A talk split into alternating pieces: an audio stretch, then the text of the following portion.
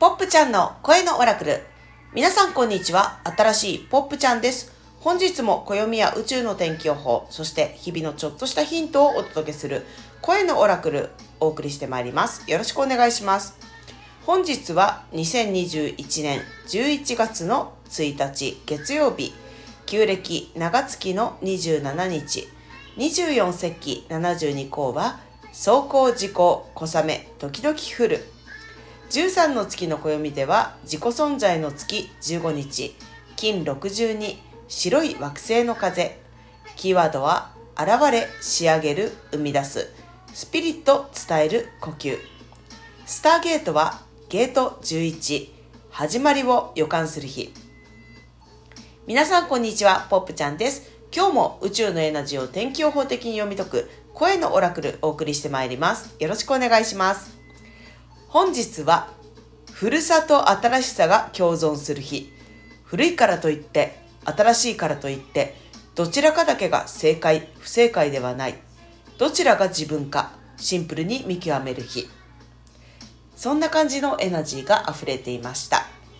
古き良きものもあれば、旧体前として閉塞感を感じるものもあります。新しい風に心躍ることもあれば、同調圧力に違和感を感じることもあるでしょう。古い、新しい、どちらかがいい悪いはありません。自分らしいのはどちらかという視点がむしろ大事です。なので今日は古いもの、新しいもの、自分の中でそのキーワードで引っかかるもの、気になるものは何か考えてみる。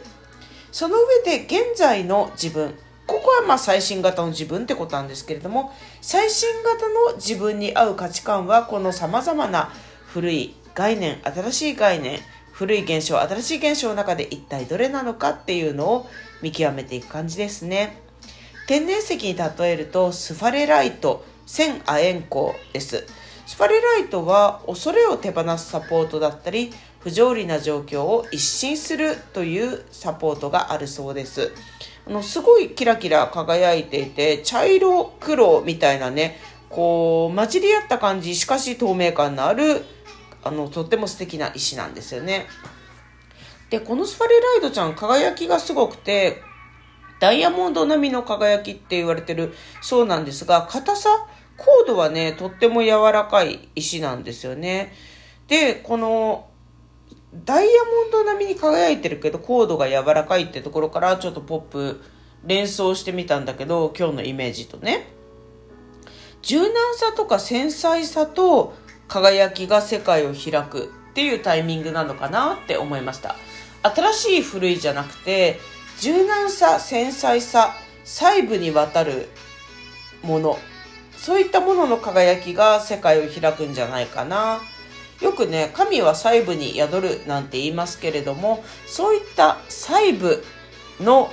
までアップデートしていくっていうのが世界のアップデートにつながるのかもしれませんよね。さて、グレゴリオ暦の上では今日から11月、11月1日です。この11月っていう月のエナジーについて、いつもご紹介している辻真理子さんの数字のメソッドでは、こういうふうに書いてるんですよね。本をお持ちの方はぜひご覧ください。194ページなんですけどね。11月、地球が自ら清めようとする月。地球はピカピカ輝いている。地球の時点よりも大気の動きが速く、地球が磨かれてゆく。自浄作用が強い月。地に足がついていないものは吹き飛ばされてしまうだろう。うん。これは11月についての辻真理子さんによる解説なんですよね。で、これはもちろん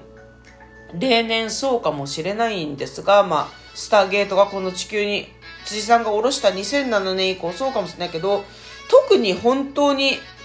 最新バージョンでこれだなっていう感じがしますね。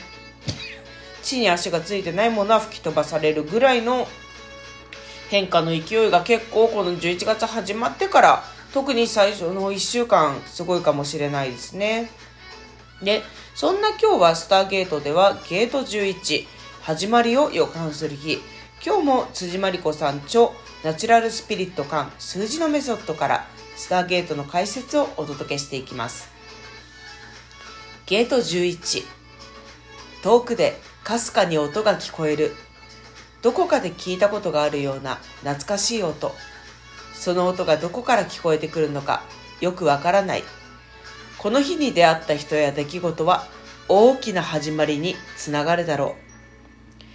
う。辻真理子さんの数字のメソッドからゲート11の解説をご紹介しました。なんかったかね、とっても不思議な予感がしますね。皆さんも日常生活の中で自由に感じてみてください。そして今日は13の月の暦では自己存在の月15日、金62、白い惑星の風。キーワードは現れ、仕上げる、生み出す。スピリット、伝える、呼吸。このキーワードから皆さんのオリジナルエナジーで今日がどんな日か読み解いてください。オリジナルエナジーで読み解くもの。それがあなたの唯一無二のオラクルになります。キーワードもう一回ご紹介しますね。金62、白い惑星の風。キーワードは、現れ、仕上げる、生み出す。スピリット、伝える、呼吸。うん。素敵ですね。なんかこう、現れるっていう感じが確かにするなって確信しました不思議ですよねでねあの毎日時空の窓っていうのを開いて、まあ、実際に私は窓を開いてやる時もあればイメージしてやる時もあるんですけれども今日時空の窓を開いたらすっごい早朝なのに工事の音がしたんですよ。どんどんどんどんどんどんって。え、これちょっとマジ近所迷惑じゃねえぐらいの勢いの音だったんですけど、こういうこともまたオラクルなんですよね。音もまたオラクルなんです。で、それがまあ実際の工事の音なのか、自分の内面の音なのかっていうのはね、これが不思議なことでわからないんです。でも、いかにせよ自分のアンテナがキャッチしてないと、その音って聞こえないんですよね。あの、例えばどなたかと一緒に歩いてる時、えー、ちょっと何々の音がするよって言っても、えー、そんな音する？わかんないみたいなことありますよね。あの、自分がわかんないこともあれば、お相手がわかんないってこともある。つまり、それぐらいアンテナ、何にフォーカスしてるかで、捉える現実って変わってくるんです。で、今日はたまたま工事の音っていう形でポップに聞こえたんですけどね。ポップはじゃあその聞こえた音をどう読み解くか。工事の音とちなみにね、鳥の鳴き声っていうのがしてたんですけど、工事の音に関しては、新しく世界が組み替わっていく。だから新しい工事が始まったんだっていう風にポップは捉えてみました。そして鳥の鳴き声、めっちゃ元気が良かったです。新しく作られる世界、それは元気が良くて勢い勢いがあるな、なんていう風にも捉えました。音にも光景にも気持ちにも全部オラクルが宿っている、そんな気がします。ぜひ皆さんも今日のオラクルね、現実的に窓をガラッと開けてみるのもいいし、心の中で窓を開けるイメージでやってみるのもいいかなって思います。さて、えー、数日後のブログ、まあ明日とかなのかな？あの、アップする予定の記事がありまして、あの私、ブログをやってて、あの、ポップちゃんっていう、まあ、その、そのまんまやないかいって感じのね、ブログなんですけどね。そこに、あの、今年はね、あの、自分でやってみようコーナーみたいのが出てくるんで、あの、数日後チェックしてほしいんですけど、私、例年ね、丸ごと1年鑑定っていうのを年末になるとやってたんですね。それは、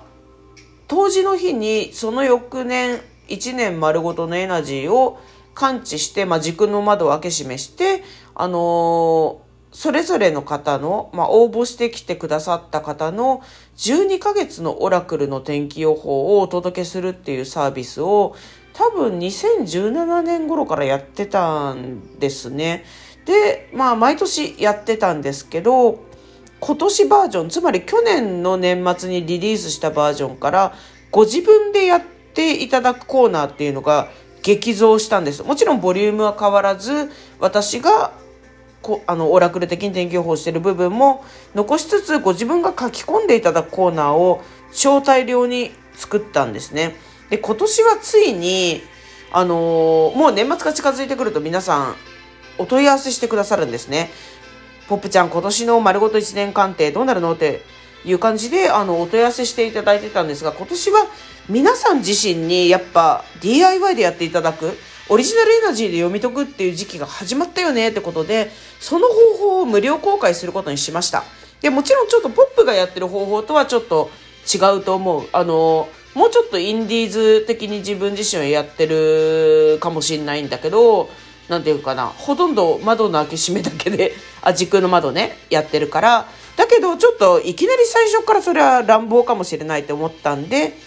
最近ホームページに無料で公開しているオラクルのくじ引きみたいのあるんだけど、あの興味ある人はメニューから見てください。それを使った方法とか、ビブリオマンシー、書物を使って、ではその1年の概要とか、12ヶ月をどういうふうに具体的に見ていくのか、その時に意図することは何かというのを、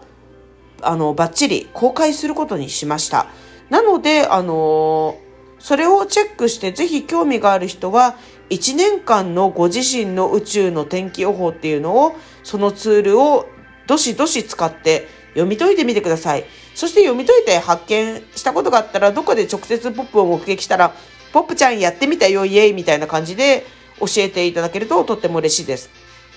なんかでもさ、とはいえ12ヶ月って結構ね、書くの大変なんで、新しい手帳買ったら新しい手帳になんか1月なんちゃらっていう横に自分で書いていくとか、そういうのが便利でいいかもしんないよね。ぜひ自分らしいやり方でやってみてください。いつも聞いていただいてありがとうございます。この放送を聞いてちょっとでも楽しいな、ピンときたなと感じていただけたら、ハートマーク、にっこりボタン、ねぎらいのネギボタンを押して応援していただけると嬉しいです。それでは声のオラクル、ポップちゃんがお届けしました。また。